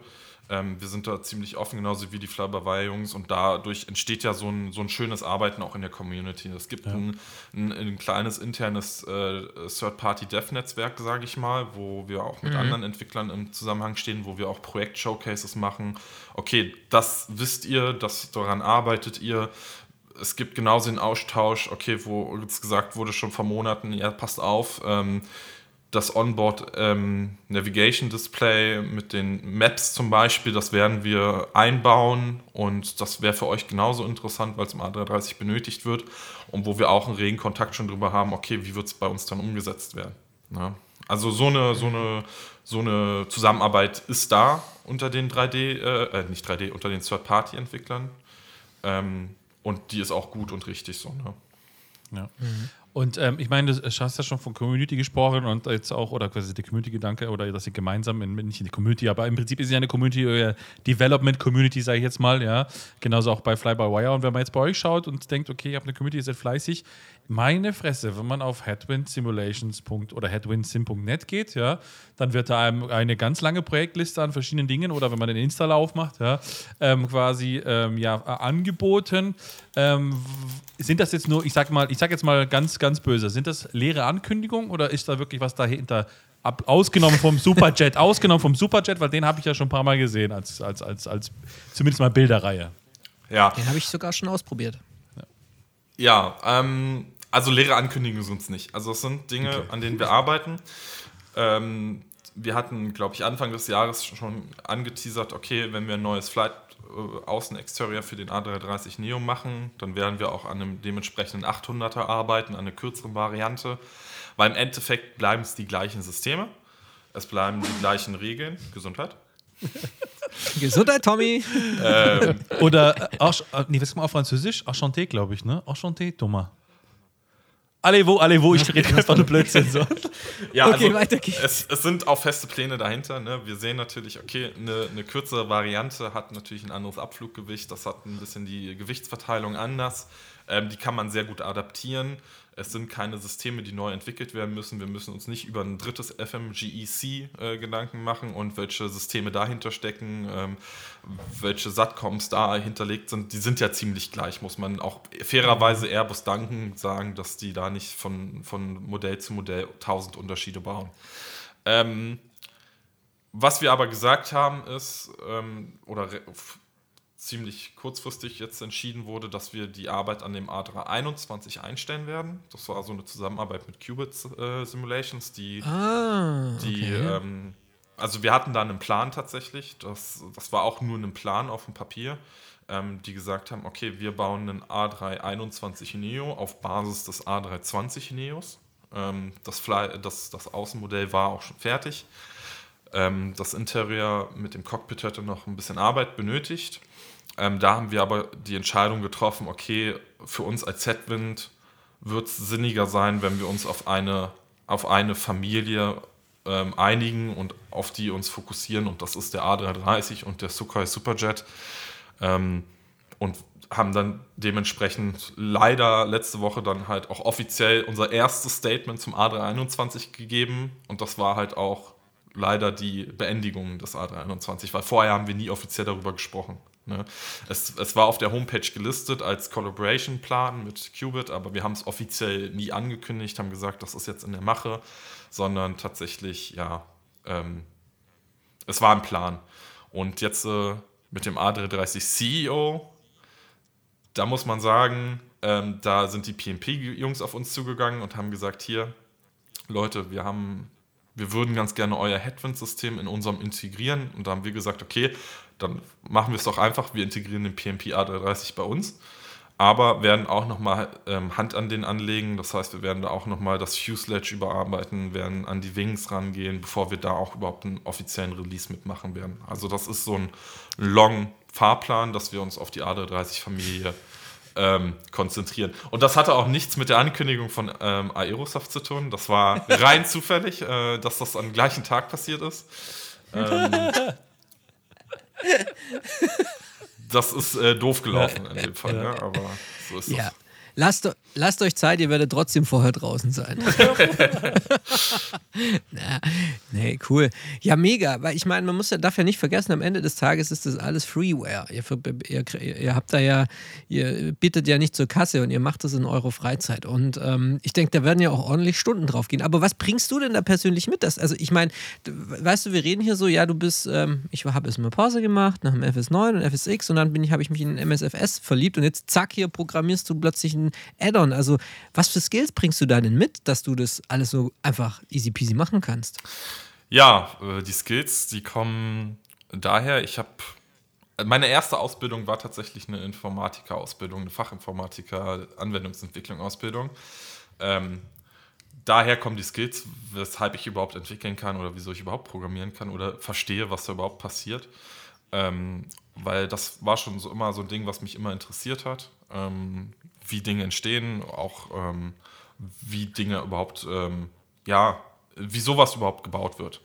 Ähm, nicht nur auf dem FS äh, bezogen, sondern halt ne, die Webseite zum Beispiel oder ähm, Apps, ähm, Programme. Teilweise habe ich an, an, an GTA 5 Servern entwickelt, jahrelang, ähm, weil mich das immer interessiert und Spaß gemacht hat. Nur als Job hat es mir nie so wirklich gefallen, weswegen ich dann irgendwann gesagt habe, okay, hier den ganzen Tag immer im Büro von 9 bis 17 Uhr sitzen, darauf habe ich jetzt nicht so viel Bock. Ähm, und Okay. habe einfach den Beruf niedergelegt und habe dann was anderes gelernt ähm, und habe die Skills aber trotzdem nebenberuflich im eigenen Gewerbe weitererhalten und baue die auch immer noch aus und habe da auch nebenberuflich noch Projekte mit, mit Kunden, an denen ich mit Software arbeite ähm, und habe die Skills einfach auf den MSFS übertragen. Ne? Das hat schon so seine Monate gebraucht, bis ich die SDK vom MSFS verstanden habe, wie Dinge funktionieren. Ähm, wie, wie die Fly-by-Wire-Sachen funktionieren. Ne? Da, da, der Ablauf ist da, man nimmt sich das GitHub-Repro und fängt einfach mal an zu lesen im Code. Ne? Und guckt so, okay, hier wird das Landing Gear äh, simuliert mit der Hydraulik, hier werden die Engines simuliert, da sind die Parameter. Das ist ja ein Querverweis von der einen Datei in die nächste Datei, da muss man sich schon wirklich hinsetzen und diesen ganzen, diesen Batzen Komplexität einfach verstehen. Und für, einen, für, einen- für jemand, der komplett neu in die Entwicklung einsteigt, ist das, glaube ich, sehr herausfordernd. Das war ja auch am Ende das, warum Thomas dann gesagt hat, er, er macht da nicht weiter oder gibt es dann in meine vertrauensvolle Hände, weil, weil es ist einfach, ähm, es ist eine Komplexität vorhanden, die muss man verstehen. Man, gerade weil bei auch Fly-by-Wire in dem Bezug mehrere Programmierungssprachen ihre Anwendung finden. Also wir haben da von JavaScript über TypeScript bis hin zu Rust als Entwicklungssprache, C++ teilweise ähm, die man halt alle irgendwie ein bisschen verstehen und beherrschen muss, damit man das versteht, was die Fly-by-Wire-Jungs zum Beispiel machen. Ja. Und dann kommt, Krass, ich meine, das ist ja, das ja kein, das ist ja kein fliegender Besenstiel, ne? Das ist ja ein bisschen Nee. mehr als das, ja, so, ne? nee. Ja, und dann kommt Microsoft äh, mit ihrer eigenen RNP-Sprache noch dazu, die äh, keiner Logik bedarf, ähm, die man dann auch noch verstehen muss. Ähm, für für Mod Model-Behavior-Daten, für Animationsdaten, die sind dann halt, das, das ist, da habe ich selber bis heute nicht ganz verstanden, wie das funktioniert, aber dafür habe ich zum Beispiel auch Kevin im Team, der sich um sowas kümmert. Ja. Ja, genau. Wie viele Leute seid ihr gerade bei Headwind, die es also wirklich so aktiv äh, dran arbeiten? Also aktiv dran arbeiten sind wir ein Team von zehn Leuten mit, mit Entwicklern Wow. und 3D-Designern und Textur, also 3D-Artists. Das Ja, ist die gut. zähle ich dazu. Alex sagt immer wieder, wir sind 10.000 Leute, weil er die ganze Community dazu zählt. Ja, Oh. ja. Ja, aber, aber das stimmt auch, weil ich muss auch, ich meine, das muss man hier mal nochmal erwähnen. Ich meine, der Headwind ist nicht irgendein Mod. Das ist halt wirklich, hallo, das ist, wenn du Freeware Heavy Flugzeug fliegen willst, das ist der Mod, an den du gehen kannst. Ich meine, jetzt ist es schön, jetzt äh, machen gerade hier Dominik und die Jungs von Working Title, die machen jetzt mit ihrem AU2-Update, kümmern die sich jetzt um den Dreamliner und den Jumbo. Da kann man jetzt auch, oder vorher gab es Heavy Division und was weiß ich alles und Salty. Also da konnte man auch schon ein bisschen Freeware fliegen, aber ähm, ihr, ihr ermöglicht Langstrecke. Und ich möchte nur mal den Sebastian zitieren jetzt mal. Liebe Grüße an den Basti aus unserer Redaktion, der neulich sehr viel den Headwind ausgeführt hat in Condorfarben, irgendwie Ich von auch. Seattle nach Frankfurt. Du auch, ja? Und da ka- kamen echt so Chat-Nachrichten bei uns im Redaktionschat, so, ey, ist das geil, das Ding funktioniert mega gut. Und also es ist nicht nur irgendwie so ein zurechtgestückelter Mod, sondern das ist echt ne, ein, ein prominentes Ding. Und ähm, da bin ich immer wieder begeistert, dass das immer noch Freeware ist und dass da immer noch Leute ihre Zeit investieren und einfach sagen, hey, bam, wir stellen was zur Verfügung. Aber ich denke, ihr werdet wahrscheinlich auch auf der anderen Seite sehr viel positives Feedback wahrscheinlich bekommen. Ne? Und auch wahrscheinlich auch, wenn irgendwelche Bugs gefunden werden oder so, da sind wahrscheinlich die Leute auch am Start. Oder gibt es auch so die typischen Meckerer, die so sagen, ach, das ist, äh, ist unrealistisch? Oder wie ist, so- wie ist so das Feedback der Community? Also wir befinden uns in der FS-Community und ähm, wenn, Enough said, ja. wenn wir eins diese Woche gelernt haben, dass sehr viele Leute sehr schnell emotional überreagieren können auch. ähm, in Bezug auf den A330 und der Community muss ich sagen, wir haben, äh, also ich finde eine sehr gute Community, also wir kriegen wirklich viel gutes Feedback, unsere Support-Foren im Discord, die haufen, also die haben guten Content, also da gibt es Leute, die auch detailliert beschreiben, was ihre Fehler sind, was ihre Probleme sind, was sie anders empfinden würden, ähm, auf das wir auch super, super äh, stolz und froh sind, dass uns diese Leute ähm, auf dem Discord natürlich ihr Feedback geben. Es gibt natürlich aber auch Leute äh, in den Kommentarspalten auf Flightsim oder auf Facebook in den Gruppen, die dann natürlich schreiben, das ist nur ein A320 im A330 Gewand. Ähm, das ist äh, jeglicher, da, da wird argumentiert über einen Glare Shield, was eine Krümmung von 3% zu wenig hat oder nicht gerade genug ist. Ähm, die, ja, doch, leider schon. Äh, ich ich glaube, wir hatten es jetzt auch gestern im Discord erst wieder, als wir ein Progress-Update gepostet haben, wo direkt das erste Bild kam, wo einer direkt eine Linie auf das Glare Sheet ge äh, gemalt hat, ob das jetzt schon äh, gerade genug wäre. Ähm, das ist natürlich ist natürlich deren berechtigte Meinung. Sie können sich das natürlich äußern. Am Ende des Tages sind wir aber auch niemandem irgendwas verpflichtet. Und das ist auch den Ansatz, den ich Richtig, immer sage. Ja. Ich sage auch immer zu den Leuten, mit denen ich ins Gespräch komme, in erster Linie mache ich den A330, weil ich A330 fliegen möchte. So, und alle mhm. Community-Mitglieder sind quasi nur Nutznießer davon, dass ich den dann auch noch ablaude. Ne? Weil ich könnte das auch einfach alles für mich behalten. So. Aber ja. äh, der Ansatz ist schon da, weil, weil wir auch Freeware lieben. Auch der A320 äh, von Fly by Wire hat uns sehr viel Motivation und auch Inspiration dafür gegeben, dass wir sagen, okay, wir wollen das auch Freeware Open Source weiterentwickeln. Wir wollen das für jeden öffentlich machen. Jeder kann da reingucken, jeder kann da selber was beisteuern, jeder kann seine Meinung dazu äußern. Wir, nehmen, wir, wir lesen auch wirklich, glaube ich, jedes Kommentar, was wir finden dazu. Ähm, wir kommentieren nur nicht immer alles, ähm, aber wir nehmen schon auf, wenn da einer schreibt, okay, das Quersheet ist jetzt schon wieder nicht geupdatet worden oder ähm, die lustigste Diskussion, die ich jetzt vor zwei Wochen in der, in der Flight Sim-Gruppe auf Facebook hatte, wo jemand mir erklären wollte, ähm, dass das äh, Cockpit, was wir mit dem 04-Update veröffentlicht haben, wo wir das EFB äh, noch auf den First Officer dazugefügt haben, wäre jetzt das neue A330 Neo Cockpit. Und ich dann argumentiert habe, nein, das ist es nicht. Und man mir versucht hat zu widersprechen, doch, das ist es. Das war schon eine lustige Diskussion. Geil. Ähm, ja, ich, äh, ich gebe mich ja auch nicht in diesen Gruppen äh, zu erkennen als hier, ich bin der Entwickler von Headwind. Ich gucke mir das an, ich kommentiere dazu, ich helfe, versuche auch den Leuten meistens zu helfen, wenn sie zum Beispiel schreiben, sie haben Probleme mit dem Nose-Wheel-Steering, ähm, dass man da sagt, okay, ihr müsst schon ein bisschen was dafür noch einstellen, damit das ordentlich funktioniert. Ähm, mhm. es, es ist teils, teils, aber es ist die FS-Community, damit muss man klarkommen, damit muss man leben, aber wir lassen uns auch nicht davon demotivieren. Ja, klar. Ja, ist ja super. Ich meine, natürlich, je mehr Leute du hast, desto mehr Meinungen hast du. Und ich meine, es sind ja auch echt nicht wenige. Also, du hast ja gerade schon gesagt, wie groß eure Community ist. Ich meine, die sind alle, haben alle eine Meinung und sind mit Herzblut dabei. Und das mit dem Nosefield Steering finde ich ganz interessant, weil ich bin erst vorgestern zwei Platzrunden geflogen und ähm, beim Abrollen hatte ich irgendwie so ein bisschen das Problem, die, also musste ich schon ganz schön in die Pedale treten, um die Maschine um die Kurve zu bekommen. Da werde ich nochmal nachschauen. Nur das hier als kleine. Gut. als kleine Julius, das, guck, Julius ich, wenn man, wenn man zuerst. Nein, Ruhe jetzt ich spreche, nein, nein, Ruhe jetzt. Jetzt werd, jetzt werd, nicht ich hier wieder gebasht. Nee, das ist weil ja ich habe dann, guck mal, ich habe in dem Moment dann nämlich gesagt, ja, dann geht er halt schwer um die Kurve. Ist mir doch egal, kann ich damit leben. So. Ich meine, gut, das passiert, wenn man mit dem Nose Gear zuerst aufsetzt, ja, dass dann quasi was kaputt gehen kann. Lass wieder in Ruhe. mit 320 Knoten. Oh, bei 180 Knoten geht er ganz schön schwer rechts von der Bahn runter. ja, da muss man auch zu sagen, das sind auch teilweise auch MSFS-Limitationen. Ähm, wo man oder die der User, oder die der User. Ne? Ich, jetzt, oder beides. Ob es jetzt Fehlercode 30 ist, also 30 Zentimeter vorm PC, ist halt so eine andere Sache. Aber man muss, man muss den Usern teilweise recht geben. Es ist ähm, teilweise so eine MSFS-Sache, wie die Physik berechnet ist, wie das Wheel Friction ist, also die Reibung auf dem Boden mhm. ist.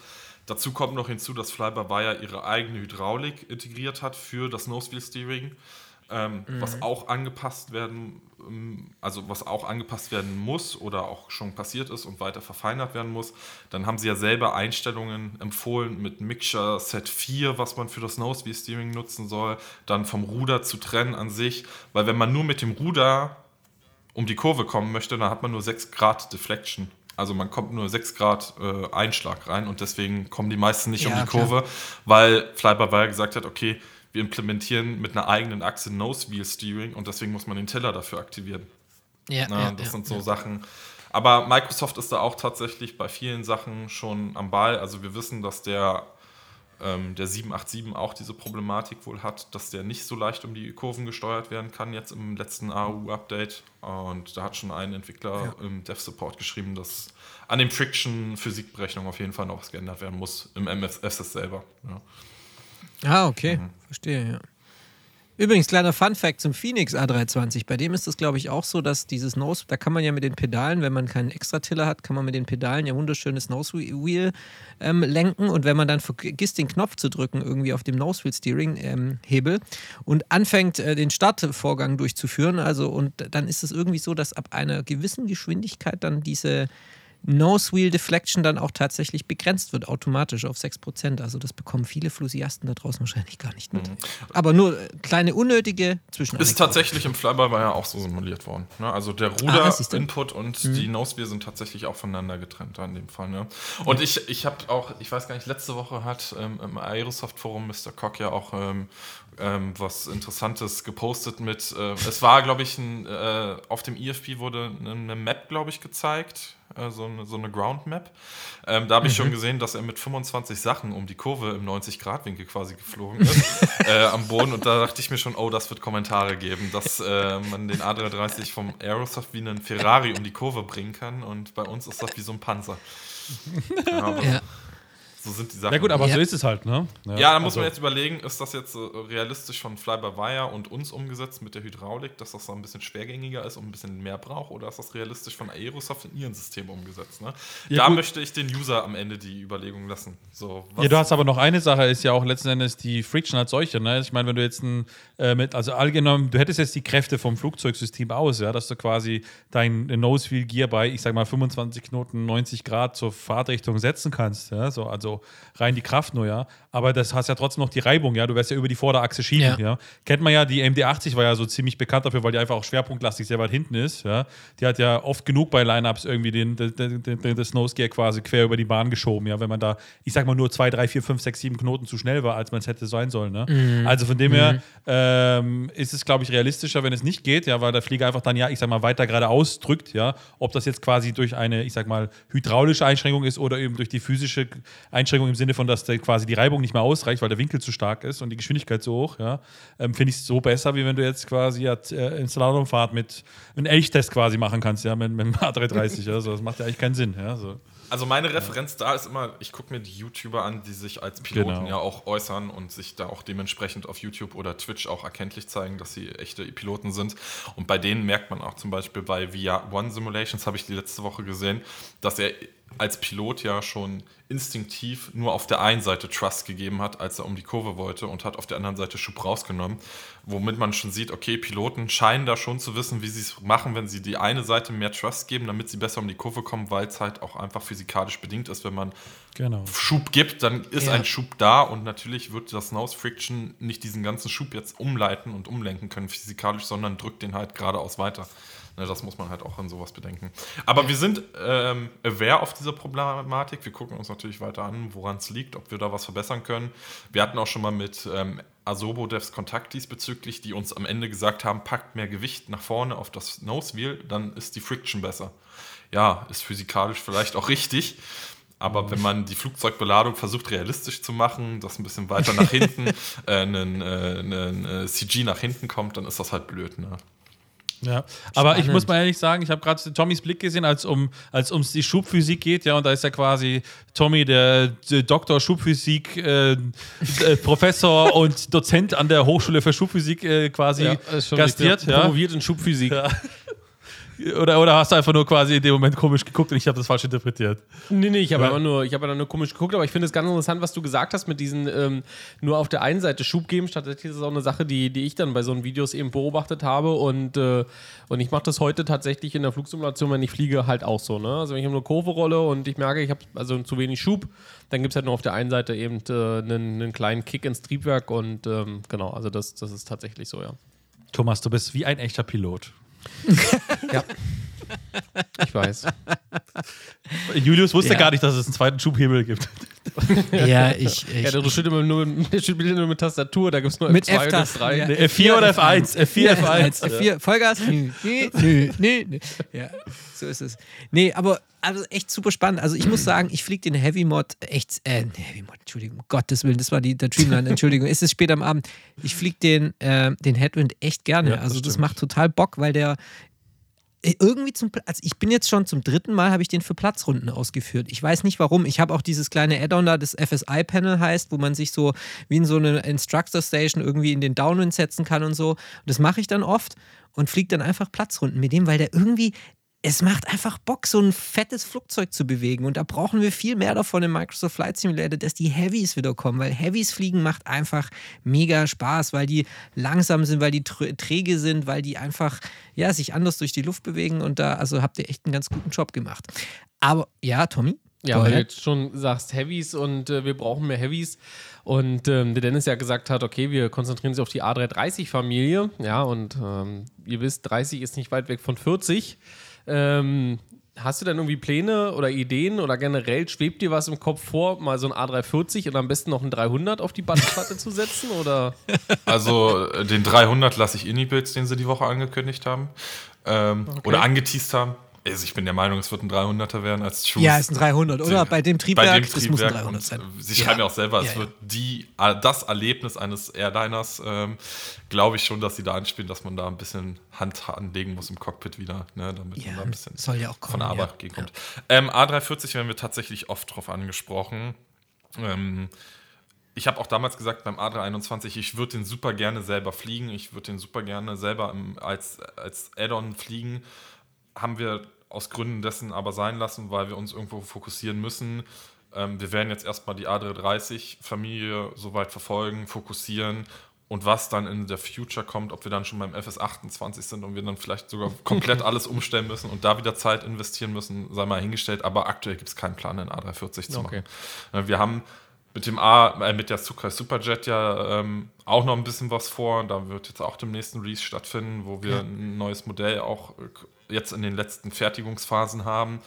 Ähm, das wird auch noch ein bisschen Zeit Anspruch nehmen, weil wir müssen da auch gucken, dass wir aufgrund des russischen Embargos irgendwie an Dokumente kommen.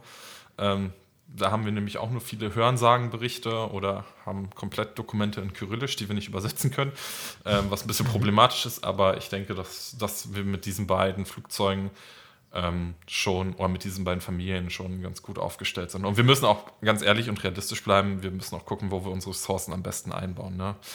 Ja, klar. Auch, auch wenn ich einen 340 äh, gerne von Aerosoft gesehen hätte als Ankündigung jetzt, ähm, es wird bestimmt noch den einen oder anderen Entwickler geben, die einen A340 Ja. bauen werden. Ja. Es ist halt spannend, weil jetzt der neue Microsoft Flight Simulator angekündigt wurde, der 2024. Es war ja irgendwie so ein bisschen dieses kollektive Gefühl, so jetzt sind wir gerade voll, voll drin, jetzt kommen die ganzen Add-ons langsam, jetzt wird die Szene noch wacher und wacher und wacher und jetzt plötzlich, bam, zack, neuer Simulator. Und das finde ich so ganz cool. Ähm, ich weiß nicht, ob du das bestätigen kannst, aber ich bilde mir da jetzt gerade so ein bisschen ein. Die Entwickler haben jetzt einen ganz schönen Schuss vor den Bug bekommen, weil sie so dachten, oh, jetzt entwickeln wir mal Ruhe unsere, in Ruhe unsere Projekte fertig und dann lassen wir die schön für den MSF äh, 2020, sag ich, nenne ich ihn jetzt mal, lassen wir die, die schön raus. Aber nee, nächstes Jahr kommt was Neues und dann heißt es, da ist wieder Tatendrang da, ja, also da muss wieder reagiert werden. Aber wie schätzt du das ein, so aus ähm, Entwicklerperspektive? Das wird ja letztendlich ein modifizierter MSFS sein, ne? mit neuen, mit ein bi- bisschen neuen Funktionen, oder? Also ich habe die Ankündigung selber gar nicht live mitbekommen. Ich habe sie auch nur äh, vom besagten Kumpel geschickt bekommen, äh, der mir dann geschickt Mhm. hat, hey, hast du gesehen hier, wir können dieses Jahr Wildfires ausmachen. Und ich so, hä, was ist jetzt los? Haben, hat High Performance Group jetzt ein Add-on offiziell mit äh, Flight Sim? Ähm, nee, tatsächlich ähm, hat mich das tatsächlich ähm, ziemlich kalt gelassen als Entwickler. Ähm, Aus der Grundthematik, weil aus Gesprächen, die wir in den Dev-Interviews mit Jörg und Sebastian schon gehört haben, dass sie einen 10-Jahres-Plan verfolgen für den Flight Simulator und nicht für die 2020-Version, muss man dazu sagen. Ähm, man kann es ja. halt Stimmt, richtig, wichtiger Hinweis, man, ja. man, genau, wir haben ja. nie gesagt, dass sie den 2020 10 Jahre supporten werden, sondern den Flight Simulator. Und das, Das Konzept, Das Konzept das- ne? genau, Und deswegen dementsprechend hat mich die Ankündigung kalt gelassen, weil ich gesehen habe, okay, die Engine sieht noch relativ nah an dem aus, was wir schon haben. Theoretisch gesehen hätten wir FS9-Flugzeuge auch einfach mit dem alten Flight-Model im FS20 weiter betreiben können. Äh, Die Kompatibilität ist eigentlich auch da. Äh, Man muss dann nur ein bisschen Hand für anlegen. Ähm, dementsprechend als, als 3D, als, als Third-Party-Entwickler mache ich mir da keinen Kopf, deswegen habe ich auch keine Ankündigung dazu bisher verläuten lassen, weil es für mich selbstverständlich sein wird, dass wenn der 2024 rauskommt, wird es ein Update sein. äh, für die bestehenden 20er-Kunden, die werden wahrscheinlich wie beim Transim einfach ein Update bekommen. Man wird alle mit auf einem Boot nehmen. Ich glaube nicht, dass Asobo selber die Ressourcen hat, zwei Simulatoren weiter zu unterstützen und den nur zu supporten und den weiterzuentwickeln. Ich denke, meine persönliche Meinung wird sein, sie werden das ein bisschen wie Transim World machen. Sie werden die Version updaten, sie werden es rebranden, mhm. es ist Marketing. Neue Leute werden es mhm. kaufen, weil sie jetzt sehen, okay, wir haben ein bisschen Gamify hier mit dabei, wir können Wildfires ausmachen, wir können da Leute aus den Bergen retten, wir können mit dem Beluga äh, Sachen von A nach B transportieren. Ich glaube, das wird Leute ansprechen, die werden es kaufen, aber für die bestehenden mache ich mir da erstmal keinen Kopf. Ne? Das heißt, alle die Add-ons, die ja auch da sind und was ja auch Asobo dann mhm. ja relativ zeitnah dann auch bestätigt hat, ist, dass die Add-ons alle weiter funktionieren werden. Größtenteils.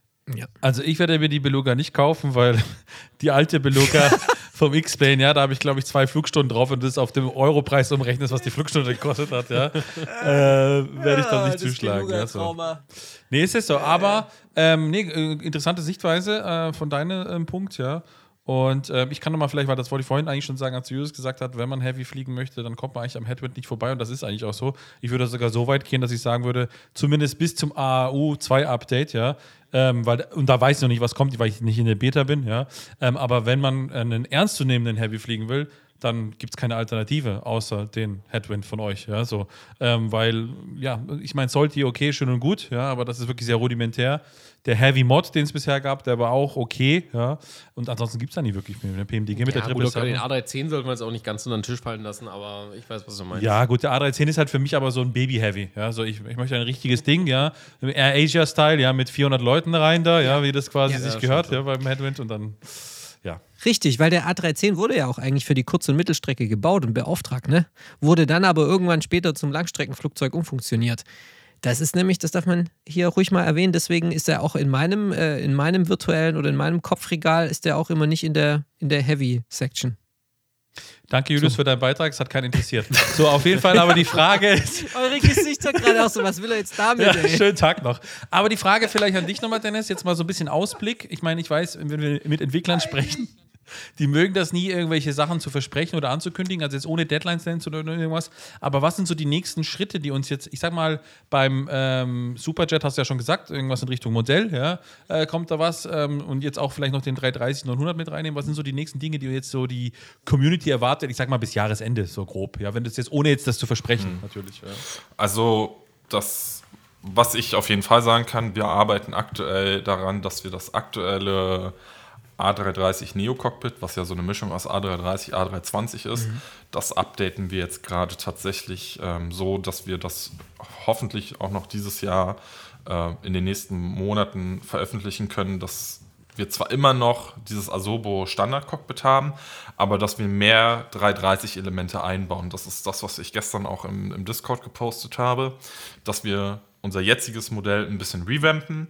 Da werden noch ein paar äh, Verbesserungen, ein paar Updates noch mit reinkommen. Wir werden ein paar Unschönheiten aus dem Model fixen, ähm, aber werden es mehr A330-Feeling machen. Das ist das, was beim A330 jetzt erstmal als nächstes ansteht. Und danach wird es wahrscheinlich dann schon Jahresende wahrscheinlich auf die CEO-Variante hinauslaufen. Ne? Da werden wir jetzt, da ist aktuell Qubit auch wieder mit dabei am Start. Ähm, also der ist nicht komplett weg, nachdem wir die A23 mit ihm aufgekündigt haben, sondern er ist mit bei uns weiter an Bord und wird sich um die A330 CEO äh, Modellvariante kümmern. Er wird da quasi von unserem Headwind A330 das Fuselage nehmen, ähm, die Wings, die Engines ähm, und wird das quasi nochmal neu als eigene CEO-Variante uns jetzt fertig ah, cool. machen. Ähm, und wir hoffen, dass wir das dieses Jahr auch noch ähm, fertig bekommen zu releasen, weil wenn wir das Fuselage schon einmal haben, können wir es ja jetzt quasi noch nutzen. Das haben wir ja von OpenSky ja quasi erstmal die Genehmigung für bekommen. Das heißt, man kann auch die Deliveries teilweise auch schon eins zu eins auch übernehmen, wenn wir das gleiche Fuselage mhm. haben. Dann muss man nur über die Wings noch ein bisschen anders denken. Aber das ist so der Plan. Und wahrscheinlich wird sich aufgrund dieser CEO-Variante, die wir jetzt bauen, ähm, wird sich das mit dem neuen A330 Cockpit, was komplett vom Scratch gebaut wurde, und das Modell wahrscheinlich erst aufs nächste Jahr verschieben. Aber okay. okay wir werden sehen. Ne? Also cool. wir arbeiten erstmal aktiv daran, das jetzige Feeling halt zu verbessern, weil, wie mhm. ihr ja auch schon gesagt habt, ihr habt ein gutes Feeling aktuell beim Headwind. Jetzt wollen wir es noch mal ein bisschen optisch ein bisschen anpassen, damit man die Zeit bis zum richtigen Release von unseren neuen Modellen dann auch schön fliegen kann, damit man auch fürs Auge nochmal sehen kann, ah, hier ist auch doch noch ein Aha, Third cool. MCDU. Ja. Ähm, Ob es aufgesplittet wird, zum aktuellen Zeitpunkt mit Fly-by-Wire sind wir da noch im Gespräch, was sie an der FMS V2-Version ändern werden. Es deutet sich an, dass auch Fly-by-Wire den Willen hat, ähm, das FMGC aufzusplitten, damit man da zwei Varianten hat. Ähm, also links und rechts. Und wir werden dann die dritte Variante noch mit ähm, hinterm Cockpit einbauen. Ähm, das- Geil. das, Nice. das ist auch etwas, woran wir jetzt schon tatsächlich auch im SIM arbeiten. Also wir haben jetzt schon ein, ein Vormodell vom, vom, vom Modell für das, für das Update vom Cockpit, ähm, wo wir schon dieses dritte MCDU auch schon fertig machen. Was schon jetzt bespielt wird, man hat halt nur auf allen drei Screens die gleichen Bilder, so wie wir es jetzt aus dem A320-Chat schon kennt. Ne? Aber das ist der große Plan. Ne? Ob wir dann Overhead jetzt ähm, das Overhead-Panel auch noch anfassen werden, wage ich zu bezweifeln. Ähm, weil, wenn wir Overhead-Panel anpassen, müssen auch die Systeme dahinter stimmen. Ne? Dann muss auch ein, Stimmt, ja. ein CRS-System für, für den Fuel da sein. Ähm, da müssen andere Pumpen da sein. Das muss alles gecodet werden. Und für so ein schnelles Update vom Cockpit-Modell ist das erstmal nichts. Aber deswegen werden wir uns erstmal nur auf das, was man optisch auch sieht, die ganze Zeit beim Flug. Und das sind halt Main-Panel, Side-Panels, Pedestral, ähm, das erstmal updaten, damit man da schon mal sagen kann, äh, das ist nicht mehr ganz A320 hier, aber es ist auch noch nicht ganz A330. Ja. An die, die sich jetzt gerade parallel anmelden bei eurem Discord, um da auch die letzten Development-Updates zu sehen, äh, vielleicht mal kurz, während die sich jetzt gerade anmelden und den Podcast hören, wenn man so auf dem Cockpit-Stuhl sitzt und jetzt mal so das Frontpanel anschaut oder so vom A330 und vom A320, wo sind denn da so die Unterschiede? Was, was ist so der erste deutlichste Unterschied? Also ich weiß es natürlich, ich bin natürlich perfekt, aber oh, Raffi, Raffi hat gerade kurz auf seinen Tisch erbrochen. Nee, ähm, was würdest du sagen? Also, was sind so die Unterschiede, die da so wirklich sehr deutlich sind und die ihr jetzt dann auch so dann in eurem Modell anbieten werdet? Also der erste Blick ist, glaube ich, das, was links neben dem PFD sein wird. Ne? Also wo man die Einstellungen vornehmen kann für PFD, ND. Ähm, dann gibt es ja äh, die Map-Kippschalter, ähm, Floor-Kippschalter, die links neben den ähm, ND sind. Das sind so, glaube ich, die ersten Unterschiede, die man jetzt so zwischen A320 und A330 sieht. Wir haben zwar schon die Regler jetzt im A330 Cockpit drin, dass man das ND in der Helligkeit da ändern kann, aber ich glaube, mit dem neuen Cockpit ist es dann nochmal ein bisschen deutlicher und die Leute sehen dann auch, ah, das ist ja doch ein bisschen anders als beim A320. Ja, Wenn man nach rechts rüber guckt, wird einem auffallen, dass da ein Gravity Extension Hebel jetzt sein wird. Ja, Genau, ja. dass sich da ein bisschen was änder geändert hat. Ähm, ich weiß, viele haben äh, Vorstellungen vom A330, weil sie ein Bild gesehen haben und sagen, okay, äh, wir haben jetzt aber geguckt und dann ist da für die, für die Gears, die Landing Lights, ähm, gibt es ja in, in einem Dreieck quasi, sage ich mal, ne, für die Main Gears und Ja. für das Nose Gear, die sind so im Dreieck angeordnet. Und da werden wir auch oft drauf angesprochen, weil in unserem Preview-Screenshot sieht man das nicht, weil da ist immer noch die flache Line quasi für diese Landing Lights. Das sind so A330 Neo Konfigurationsoptionen, die jeder Konsument, äh, Airliner äh, selber konfigurieren kann bei Airbus. Das, es, gibt, so. es gibt sehr, sehr viele Panel Configuration Möglichkeiten, ähm, wo wir sagen, okay, wir müssen auf irgendwas uns jetzt einigen. Ne, das ist zum Beispiel auch mit der White äh, LCD FCU-Einheit so, zum Beispiel bei den 7-Digit-Displays, wo wir gesagt haben, okay, es gibt ein paar Neos, die haben White-LEDs, deswegen werden wir das jetzt in unserem auch machen, weil wir wollen auch hier einen optischen Unterschied natürlich zum A320 machen und sagen, hier, das ist nicht nur alles A320. Ähm, aber es gibt ganz viele, ganz viele Konfigurationsoptionen, ähm, die von Airliner zu Airliner und selbst in den Airlines unterschiedlich sind. Also es gibt Delta A330 Neos, die haben ähm, die, die Landing Lights plus diesen Brake-Fan-Button, den man ja pushen kann. Und es gibt Deltas, die haben diesen Brake-Fan-Button nicht. Also da gibt es ganz, ganz viele, ganz viele Details, wenn man sich so mit dem A330 Neo beschäftigt und dann natürlich versucht, Referenzmaterialien zu bekommen, was da alles unterschiedlich ist. Also das ist ähm, teilweise denken wir, okay, jetzt haben wir einen guten Kompromiss gefunden und dann kommt Trinity und sagt, ah, Moment, ich habe da noch was anderes gefunden. Ähm, die, die Lights im Overhead sehen vielleicht doch anders aus. Und da muss man sagen, okay, das ist, das ist sehr spannend. Ne? Aber ich meine, das ist ja so, wie du es im Vorgespräch gesagt hast, im Prinzip, wenn du jetzt ein Auto bestellst, ist ja bei Airbus nichts anderes. Ja? So, ja, du nimmst ja, also klar kann man ein Auto Basic bestellen, das ist ja auch bei Airbus so, aber du kannst ja ein Auto, vor allem Innenraum, ja, ähm, nimmst du Klimaautomatik, nimmst du keine Klimaautomatik, wenn es das überhaupt heute noch gibt. Heute gibt es ja wahrscheinlich nur noch Klimaautomatik, aber früher war das zumindest so, ja. Und dann konntest du quasi noch manuelle Drehschalter oder eben diese digitale Klimaautomatik wählen, ja.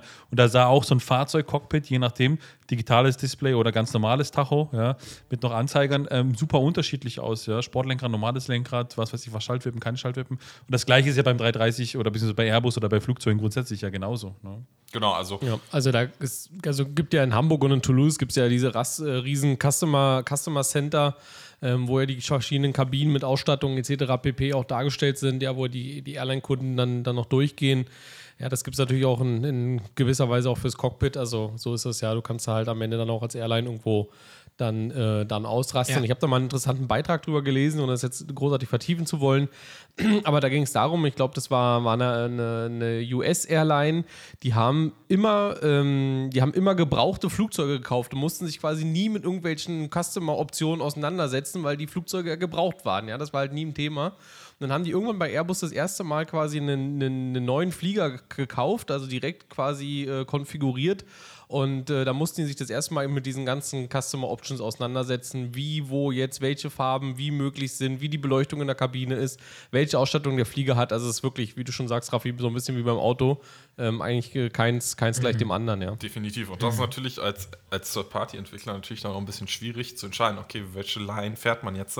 Was, weil man kann nicht alles anbieten. Ne?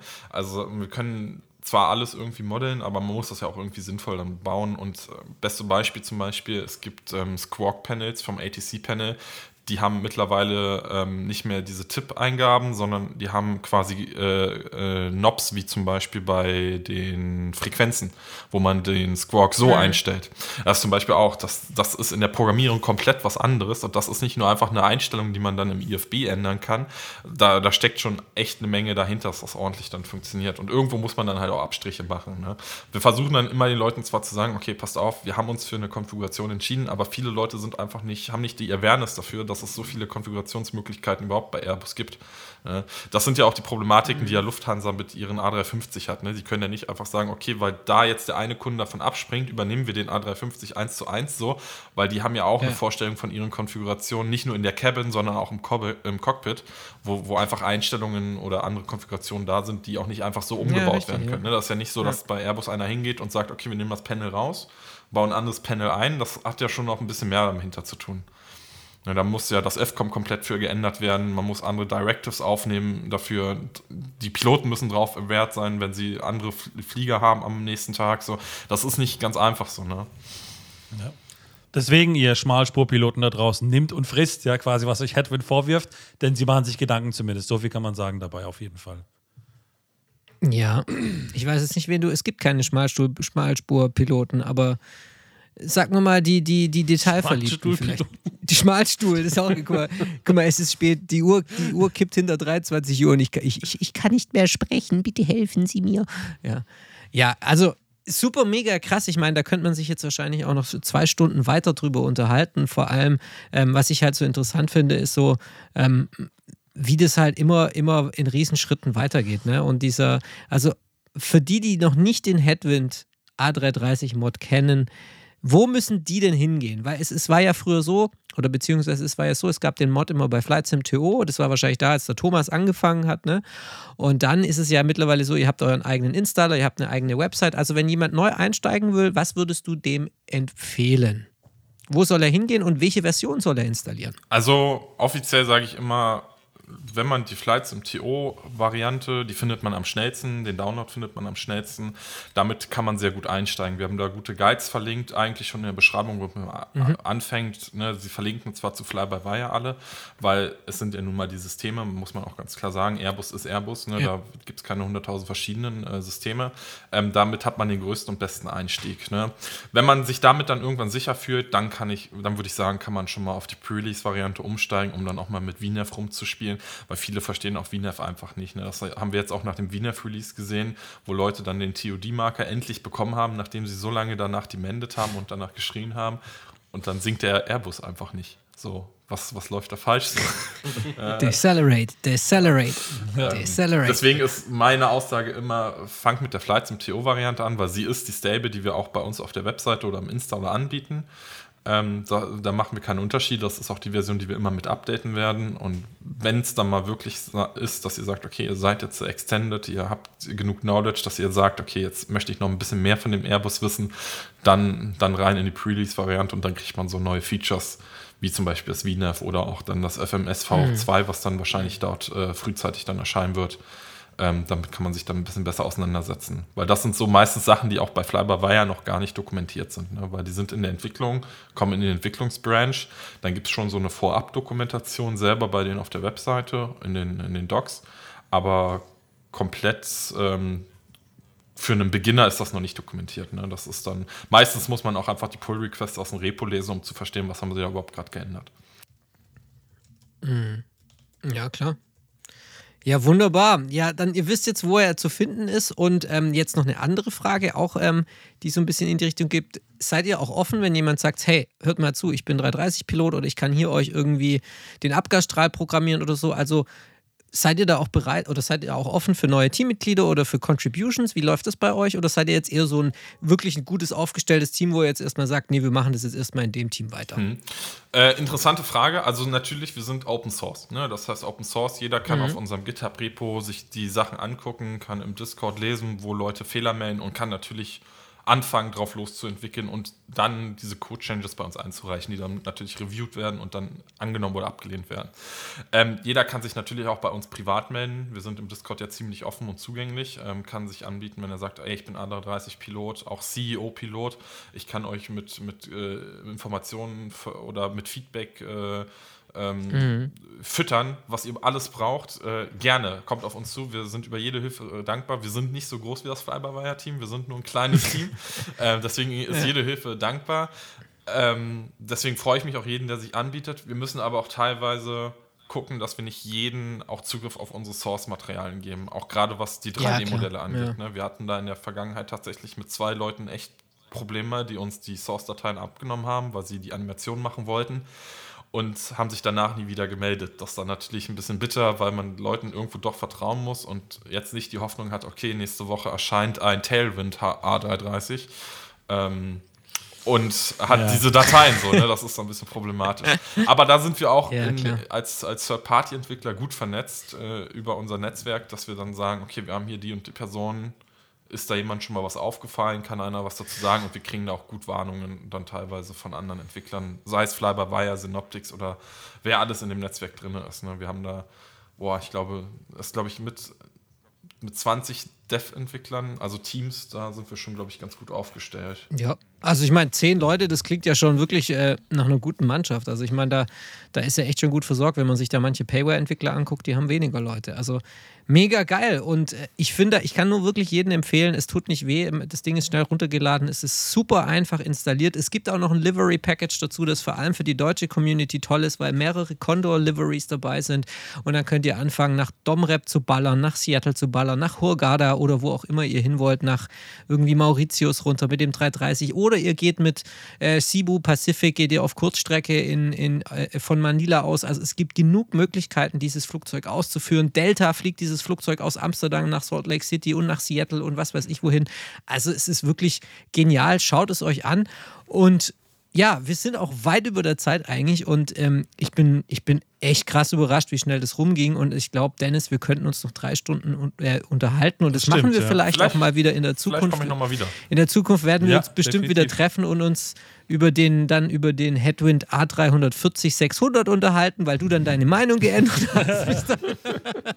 Nein, an dieser Stelle vielen, vielen, vielen lieben Dank, dass du dir die Zeit genommen hast und auch jetzt noch mal extra lang warten musstest wegen mir und hier bei uns in der Sendung war es bei die Simulanten. Und ja. was ich vor allem auch mal wieder eine, also es ist nichts unbedingt, was ins Ausschlaggebend ist, aber eine positive Überraschung finde, es ist mal wieder jemand, der aus Deutschland quasi äh, mit in der, Ja. mit in der, mit in, bei der Magie ist, ja, so.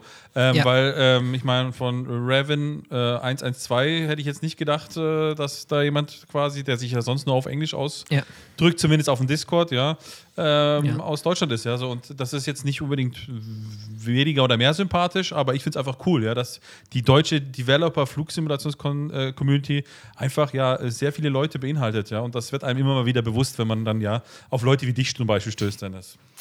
Ja, es ist, So ist auf es. jeden Fall schön gewesen, hier zu sein. Das hat mir echt viel Spaß gemacht, auch wenn ich am Anfang überlegt habe, oh, vielleicht driftet das jetzt doch hier nochmal in eine andere Thematik mit euren, mit euren äh, Darkroom hier. Aber Ja, es ist doch gemütlich hier. Äh, ich komme auch gerne nochmal wieder. Vielleicht auch noch mit A340 News. Mal gucken. Ich glaube, Alex wird auch, wenn, wenn Alex sich das hier übersetzen lässt äh, ins Englische, dann der wird, what the, had you done? Why are you making new announcements? So. Ähm, Ja. ja, äh, ich, äh, ich bin auch froh, ein bisschen Teil von dieser Community zu sein und ich, es macht auch echt Spaß. Ne? Wie gesagt, ich will selber den A330 Neo fliegen, deswegen arbeite ich hauptsächlich dran. Ne? Mit dem, es hat sich über die letzten Monate einfach zu, zu einem professionellen Projekt hochgezogen, wo ich, glaube ich, am Anfang auch nicht gedacht hätte, okay, krass, 500.000 Downloads auf Flight Sim TO, 10.000 Leute im Discord, wir machen hier nur ein bisschen A330-Action so. Ähm, von daher, mal gucken, was die äh, Zukunft bringt. Und Ja, wir halten die Augen auf und Ohren. Und Discord-Channel. Und ähm, ja, an dieser Stelle danke für diese wunder, wunderbare Folge. Ich freue mich schon, die hochzuladen. Ähm, an dieser Stelle sei noch ganz kurz der kleine Servicehinweis gesagt, ihr könnt keine Fragen mehr einschicken für unsere große Quizmaster-Sendung, denn der 15. Juni ist bereits vorbei. Das heißt, wenn ihr diese Folge hört, ist es vorbei. Ja, und deswegen, ähm, wann wir die Sendung ausstrahlen, das ist noch ein kleines Geheimnis. Bleibt uns einfach treu.